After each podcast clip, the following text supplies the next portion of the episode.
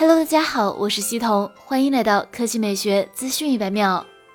华为举行了鸿蒙 OS 2.0手机开发者 beta 活动，现场正式发布了鸿蒙 OS 2.0手机开发者 beta 版本，同时公测招募线上开启。华为表示，鸿蒙 OS 是面向万物互联时代的全场景分布式操作系统。华为希望和合作伙伴、开发者一起打造面向万物互联时代的超级终端体验。本次鸿蒙 OS 2.0公测设备支持华为 P40、P40 Pro、Mate 30、Mate 30 Pro、MatePad Pro 设备，支持 OTA 升级，支持运行安卓系统。从某种意义上来说，鸿蒙 S 仅仅是系统底层有所更改，也就是说，原先华为手机所用的安卓加 EMUI，现在换成了华为 OS 2.0加 EMUI。华为消费者业务软件部总裁王成禄表示，将开放鸿蒙 OS 2.0系统能力、开发工具与 API 等。将为大家带来智能家居、智慧办公、出行、运动健康、影音娱乐等不同场景的全新体验。利用鸿蒙 OS，用户可以在手机端邮箱进行编辑，并通过页面上方跨屏按钮，将手机上已编辑的内容直接整体跨屏转到平板电脑中，内容和格式可以实现同步，同时还能在大屏端实现优化排版。而对于车载智慧屏与手机的跨屏来说，导航是用户体验极强的一种日常。借助鸿蒙 OS。